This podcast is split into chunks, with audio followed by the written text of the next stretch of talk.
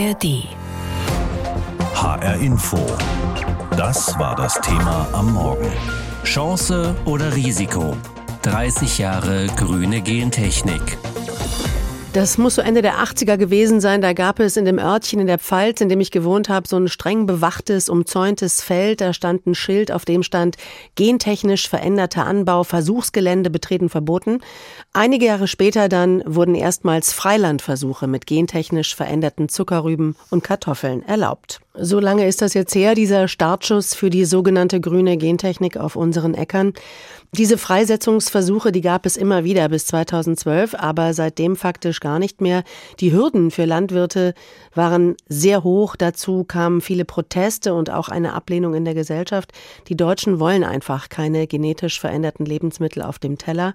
In kaum einem anderen Land ist der Widerstand so groß wie bei uns.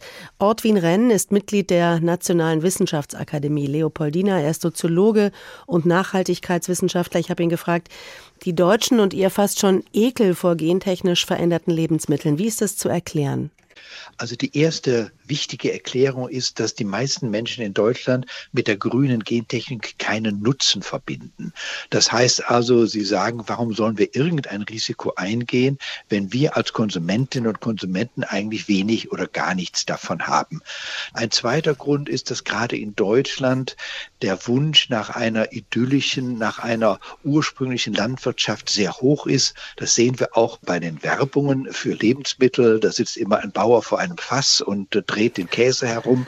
Und das stört die grüne Gentechnik als Form einer industrialisierten Landwirtschaft sehr. Also äh, kein direkter Nutzen und auch ein bisschen was ähm, Romantisches verbinden wir mit, ähm, mit unseren Bauern und unseren Äckern. Äh, die Frage ist aber auch, Gibt es auch Angst vor grüner Gentechnik? Haben Menschen auch Sorgen, dass sie sich was Ungutes antun? Das war am Anfang noch höhere Sorge, als das mit den gentechnischen äh, Lebensmitteln begann. Inzwischen weiß aber ich, oder wissen die meisten, würde ich sagen, dass ja in der Welt sehr viele gentechnisch veränderte Lebensmittel gegessen werden. Kaum welche sind tot umgefallen. Also ich glaube, dass die Angst vor Gesundheitsschäden etwas zurückgegangen ist. Die steht natürlich im Hintergrund immer noch da. Aber wir sehen beispielsweise an der medizinischen Gentechnik, wo der Nutzen unumstritten ist, dass da der Widerstand sehr viel geringer ist, auch die Angst sehr viel geringer ist. Heißt es, wir brauchen beim Thema grüne Gentechnik einfach mehr Aufklärung, dass die Menschen mehr verstehen, um was es geht? Einerseits ja, das ist, glaube ich, schon wichtig, dass man das sieht, auch dass es sehr viele inzwischen äh, Länder gibt und auch viele Anwendungsgebiete der Gentechnik, wo das auch schon sehr gut läuft. Aber wichtig ist auch, dass wir bei den Anwendungen sehen, was können wir eigentlich an gentechnischen Anwendungen vornehmen, bei denen die Menschen sehen, das bringt wirklich einen Nutzen. Und ich glaube, wir haben am Anfang den großen Fehler gemacht, und ich sage wir, meine ich äh, die Gesellschaft insgesamt und auch die Industrie, äh, dass sie die ersten gentechnisch veränderten Pflanzen für herbizidresistente Pflanzen eingesetzt hat, also gegen Pflanzenschutzmittel oder dass sie tolerant sind für Pflanzenschutzmittel. Da haben die meisten gesagt, ja, das wollen wir ja gar nicht. Und das hat natürlich dann auch schon den Protest mit beeinflusst. Während der Corona-Pandemie bei der schnellen Impfstoffherstellung, da haben wir ja erlebt, was dank Gentechnik auch möglich ist. Gab es da so einen Schub in Deutschland in Sachen Akzeptanz der Gentechnik? Also bei dem medizinischen Bereich hatten wir gar nicht so eine negative Akzeptanz. Mhm. Das heißt also da, wenn wir gefragt haben, auch bei Umfragen, wenn man gentechnisch veränderte Pharmazeutika oder Therapieverfahren hatte, da sagen Leute, na ja, da ist der Nutzen ja sehr groß, da geht es ja um Leben und Tod. Aber bei der grünen Gentechnik sehen wir das nicht ein. Warum ist ein gentechnisch veränderter Joghurt besser als keiner? Und äh, da brauchen wir das nicht. Also ich glaube, das hat nur ganz indirekt Auswirkungen darauf. Herr Professor Renn, jetzt leben wir aber in, in sehr aufregenden aufregenden und auch nicht wirklich schönen Zeiten. Also der Klimawandel ist nicht zu verleugnen und viele Menschen gehen mittlerweile auch davon aus, dass sich aus dem, aus diesen daraus ergebenden Herausforderungen in der Landwirtschaft einiges verändern muss und dass es nur noch mit neuen Technologien geht, spricht auch das dafür, dass Deutschland seine Einstellung gegenüber der Gentechnik überdenken muss? Also ich glaube schon, dass hier auch neue Gedanken kommen, vor allem, weil es eben jetzt neue Anwendungen gibt. Also beispielsweise, dass wir jetzt eben Reissorten haben, die eben Vitamin A anreichert und das sehr gut für die Gesundheit der Menschen sind. Oder eben auch Reis, der den Stickstoff aus der Luft nimmt und nicht mehr aus dem Wasser. Das wäre für Klimaanpassung sehr wichtig. Also ich bin sicher, dass Menschen ganz anders denken würden über Gentechnik, wenn sie klar sehen, der Nutzen ist absolut offensichtlich und äh, da äh, werden wir auch sozusagen die Risiken in einer Abwägung eher in Kauf nehmen. Blicken wir zum Schluss äh, in die berühmte Glaskugel. Wird es eine Zukunft ohne grüne Gentechnik überhaupt geben? Also weltweit sehe ich das nicht. Wir sehen ja jetzt schon, äh, dass äh, weltweit, also USA, Indien, China, Gentechnik im großtechnischen Maßstab schon eingesetzt werden. Also die werden das auch nicht wieder zurücknehmen. Ich glaube, Europa ist etwas zurückhaltender und vorsichtiger, aber auch da gibt es Länderunterschiede. Auf Dauer wird sich Gentechnik sicher durchsetzen. Aber ich möchte noch mal deutlich sagen, es ist gut, äh, dass man eben auch gewisse Skepsis hat und das hat auch mit dazu beigetragen oder trägt mit dazu bei, dass die Gentechnik dann auch verantwortungsvoll eingesetzt wird. Skeptisch bis ablehnend stehen viele deutsche gentechnisch veränderten Pflanzen auf dem Feld gegenüber. Viele Risiken, kein Nutzen, sagt etwa der BUND, der Bund für Umwelt und Naturschutz. Chancen, aber keine Akzeptanz, titelte hingegen das Deutsche Ärzteblatt. Und dann gibt es natürlich auch Befürworter, die in dieser grünen Gentechnik eine Lösung zum Beispiel für den Welthunger sehen. Allein diese drei Beispiele zeigen, beschäftigen sich heutzutage etwa Forschende damit, ob sie Methoden der grünen Gentechnik anwenden wollen, gilt es sorgfältig abzuwägen. Stefan Hübner hat einen solchen Wissenschaftler getroffen Geisenheim und mit ihm im Rheingau. über das Für und Inmitten von Weinbergen liegt das gesprochen. Institut für Rebenzüchtung der dortigen Hochschule. Sein Leiter ist der Pflanzenzüchter und Genetiker Kai Voss-Fels. Eine der Fragen, die ihn aktuell beschäftigen, soll er in seiner Forschung grüne Gentechnik benutzen? Also der Klimawandel spielt eine ganz, ganz große Rolle in dieser Überlegung. Wir haben es hier mit vielen Rebsorten zu tun, die traditionell besser angebaut bzw. zum Wein ausgebaut werden können, wenn sie in kühleren klimatischen Bedingungen angebaut werden. Jetzt haben wir selbst im Rheingau eine Situation, dass wir uns fragen, ob es dem Riesling vielleicht zu warm wird. Um das Weinkulturerbe Riesling angesichts des Klimawandels in gewohnter Qualität zu erhalten, dafür könnte die grüne Gentechnik nützlich sein, also die Nutzung gentechnisch veränderter Pflanzen in der Landwirtschaft oder in diesem Fall im Weinbau. Die ganz klaren Vorteile sind, dass man die Änderungen, die man herbeiführen möchte in den Kulturpflanzensorten, dass man diese Änderungen gezielt vornehmen kann.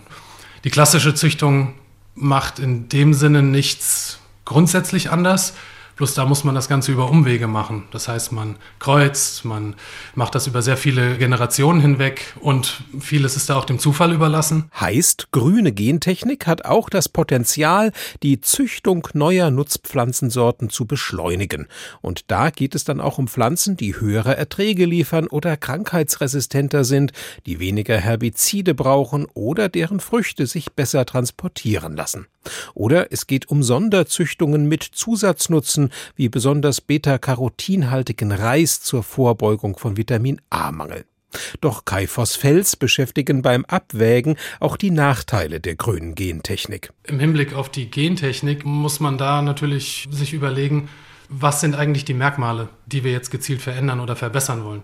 Wir haben natürlich einfache Merkmale, Farbe oder Form von Früchten beispielsweise, ähm, die können wir sehr gut bearbeiten. Wenn wir jetzt aber an Merkmale denken wie Ertrag oder wie allgemeine Toleranz gegenüber Trockenstress, dann wird es wirklich schwierig, weil da ist anzunehmen, dass da nicht nur einzelne wenige Gene, sondern Hunderte bis Tausende beteiligt sind. Sprich, manchmal dürften also auch weiterhin klassische Methoden der Pflanzenzucht zu den besseren Ergebnissen führen.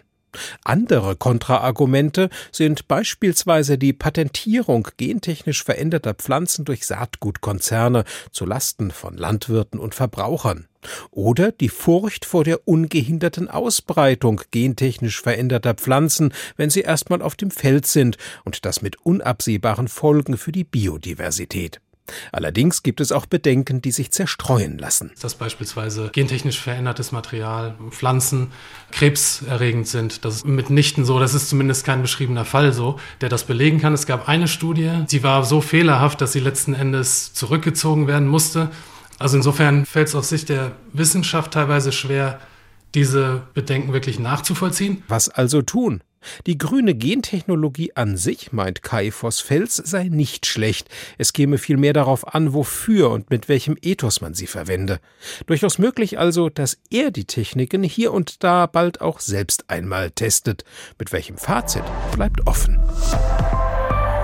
Gentechnisch veränderte Lebensmittel. Sind sie ein Segen oder ein Fluch? Darüber diskutieren nicht nur Verbraucher, auch das EU-Parlament. Denn die EU-Kommission arbeitet daran, das Gentechnikrecht zu lockern. Damit könnten Nahrungsmittel, die mit neuen Gentechnikmethoden gezüchtet wurden, nämlich leichter in unseren Supermärkten landen. Paul Vorreiter weiß mehr. Mit moderner Gentechnik veränderte Kartoffeln, Reis oder Weizenprodukte gehören für viele Verbraucher nicht auf den Teller. Das könnte sich bald ändern, wenn es nach den Plänen der EU-Kommission geht. In einer Studie kam sie bereits vor Jahren zu dem Schluss, Neue genomische Techniken haben das Potenzial, ein nachhaltigeres Lebensmittelsystem zu schaffen, das den Zielen des europäischen Grünen Deals entspricht. Neue genomische Techniken. Gemeint sind Züchtungstechniken wie die sogenannte CRISPR-Cas-Genschere. Diese neuartigen Methoden versprechen, das Erbgut von Kulturpflanzen schneller und passgenauer zu verändern als klassische Gentechnik. So könnten Kartoffeln entstehen, die beim Frittieren weniger krebserregendes Acrylamid erzeugen, der Weizen, der mehr Protein und weniger landwirtschaftliche Fläche benötigt, oder der Reis, der gegen Hitze und Trockenheit resistenter ist. In Zeiten von Klimawandel, Dürren und schwindender Artenvielfalt wächst der Druck, die neue Technik einzusetzen. Hemmnis ist dabei das strenge Gentechnikrecht, unter das die neuartigen Methoden fallen. Noch. Denn das könnte sich mit dem Vorschlag der EU-Kommission ändern. Aus Sicht des CDU-Europaabgeordneten und Vorsitzenden des Agrarausschusses Norbert Linz ein überfälliger Schritt. Die Kommission hat diesen Vorschlag seit Jahren hinausgezögert. Eine Neuregelung würde endlich rechtliche Klarheit schaffen. Unter Berücksichtigung des Vorsorgeprinzips sehe ich nur geringe Risiken. Geringe Risiken und viele Chancen, so Linz. So können neue Züchtungstechniken ein Weg hin zu weniger Pflanzenschutzmitteleinsatz und zur Sicherstellung der Ernährungssicherheit gerade in Zeiten des Klimawandels sein. Das Thema und die damit verbundenen möglichen Chancen und Risiken scheinen mir bisher zu wenig angekommen zu sein. Das ist die eine Sichtweise. Die EU blickt aber gespalten auf das Thema. Grob gesagt, die Nordländer sind der neuen Technik stärker zugewandt als die südlichen.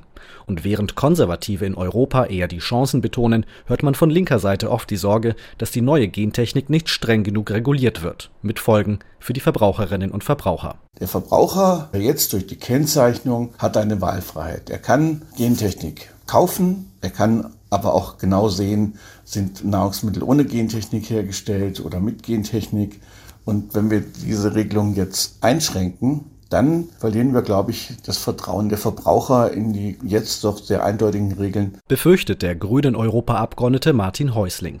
Und nicht nur das. Auch könnte seiner Meinung nach der Biolandbau gefährdet werden, wenn ohne klare Kennzeichnung und Kontrolle der neuen Gentechnik Verwirrung entsteht, was Bio ist und was nicht. Die Bürger haben Vertrauen in diesen Green Deal, aber was auch klar ist, die Verbraucher und auch viele Bauern wollen keine neue Gentechnik haben. Und deshalb würde die Akzeptanz für diesen doch wirklich entscheidenden Deal für die Zukunft bei vielen Bürgern und Bauern wirklich verlieren. Insofern sollte sich die Kommission gut überlegen, ob sie dieses Risiko eingeht. Noch ist unklar, welche Richtung die Reform nehmen wird. Unter anderem sind noch wichtige Fragen zum Patentrecht ungeklärt. Planmäßig soll die EU-Kommission ihren Vorschlag im Juni vorstellen. Das Gesetzgebungsverfahren würde sich danach noch ins kommende Jahr ziehen. Möglicherweise kommt die Reform auch nicht rechtzeitig vor der Europawahl 2024, was den Prozess nochmal verlangsamen könnte. Fest steht also, es bleibt noch lange unklar, in welchem Maße Lebensmittel bei den europäischen Verbrauchern auf dem Teller landen, die mit neuartiger Gentechnik verändert wurden. Diesen Podcast bekommen Sie in der App der ARD Audiothek. Grüne Gentechnik fällt der Begriff, dann geht's um das Züchten von Pflanzen. Da stehen dann meist Nutzpflanzen im Mittelpunkt wie Weizen, Äpfel oder Mais. Und gentechnische Verfahren werden eingesetzt, um diese Pflanzen ertragreicher, trockenheitsresistenter oder etwa auch hitzestabiler zu machen. Das Ganze ist in den letzten Jahrzehnten zu einem großen, facettenreichen Forschungsbereich geworden und der befindet sich nach wie vor in rasanter Entwicklung. Gunther Backes verfolgt diese Entwicklung seit über 30 Jahren. Er leitet das Fachgebiet ökologische Pflanzenzüchtung Pflanzenzüchtung und Agrarbiodiversität an der Uni Kassel. Ich habe mich mit ihm unterhalten und ich habe ihn gefragt, das Bundesgesundheitsamt hat Mitte April vor 30 Jahren erstmals Freilandversuche genehmigt mit gentechnisch veränderten Zuckerrüben und Kartoffeln damals. Und Sie waren Doktorand im Fach Pflanzenzucht an der TU in München. Erinnern Sie sich noch, äh, wie Sie diese Nachricht damals aufgenommen haben? Ich muss sagen, dass eigentlich diese Freisetzungssuch damals nicht so wichtig für mich war. Was wichtiger war, also was, ich mich, was mich stärker beeindruckt war, war eigentlich der Freisetzungsversuch mit Petunien am Max-Planck-Institut. Der war drei Jahre früher, 1990. Und besonders interessant war für mich da, dass eigentlich das Ergebnis nicht ganz so war. Also eine Farbreaktion, eine Farbe, die man diesen Petunien eingepflanzt hatte, die funktionierte nicht mehr im Freiland.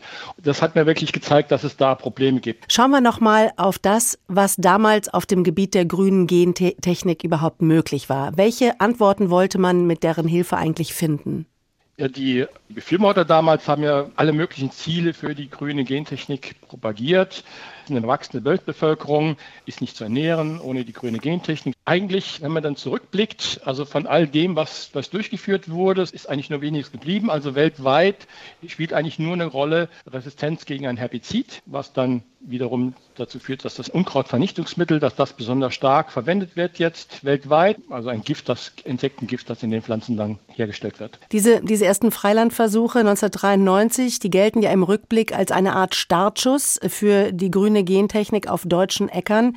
Ähm, wie hat sich das Forschungsfeld denn seitdem entwickelt? Äh, gab es Forschungswege, die heute keine Rolle mehr spielen? Kamen neue, neue dazu? Wie, wie war das in den letzten 30 Jahren? Freilandversuche sind schnell angewachsen, aber sind dann auch sehr schnell wieder zurückgegangen. Heute gibt es im europäischen Bereich fast keine Freilandversuche mehr. Also diese traditionelle Gentechnik spielt praktisch keine große Rolle mehr. Warum eigentlich nicht? Das liegt zum Teil daran, dass die Akzeptanz in der Bevölkerung dafür fehlt. Und auf der anderen Seite, dass die Genehmigungsverfahren für die Gentechnik sehr teuer sind. Mhm. Nun befinden wir uns aber in Zeiten, in denen der Klimawandel eine große Rolle spielt. Wir reden täglich darüber.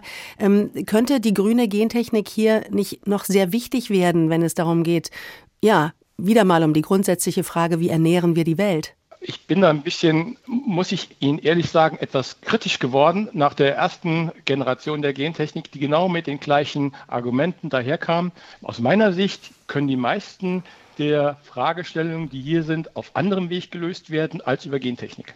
Was sich in der Zwischenzeit ja auch sehr verändert hat, ist die Bedeutung und der Stellenwert der ökologischen Landwirtschaft. Also in Deutschland spielt es auch eine sehr, sehr große Rolle. Wie gut lässt sich eigentlich diese Form des Ackerbaus mit grüner Gentechnik vereinen? Geht das miteinander oder schließt sich das aus? Ökologische Landwirtschaft ist ein Versprechen an den Verbraucher, dass bestimmte Verfahren eingesetzt und bestimmte Verfahren nicht eingesetzt werden. Gentechnik gehört da eindeutig dazu. Das heißt, wenn jetzt die ökologische Landwirtschaft Gentechnik einsetzen würde, würde sie das Vertrauen der Verbraucher verlieren. Wenn Sie jetzt mal auf Ihre Kasseler Forschung schauen, was sind denn aktuell die wichtigsten Probleme, die die Wissenschaft mit Hilfe grüner Gentechnik lösen könnte?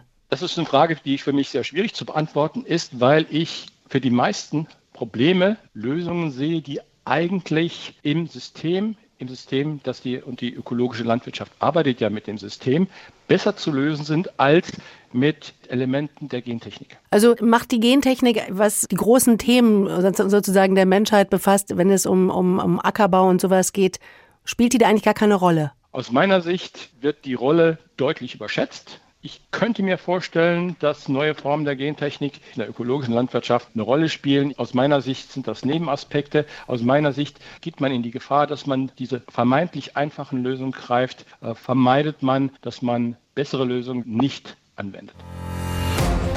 HR Info. Das Thema. Wer es hört, hat mehr zu sagen.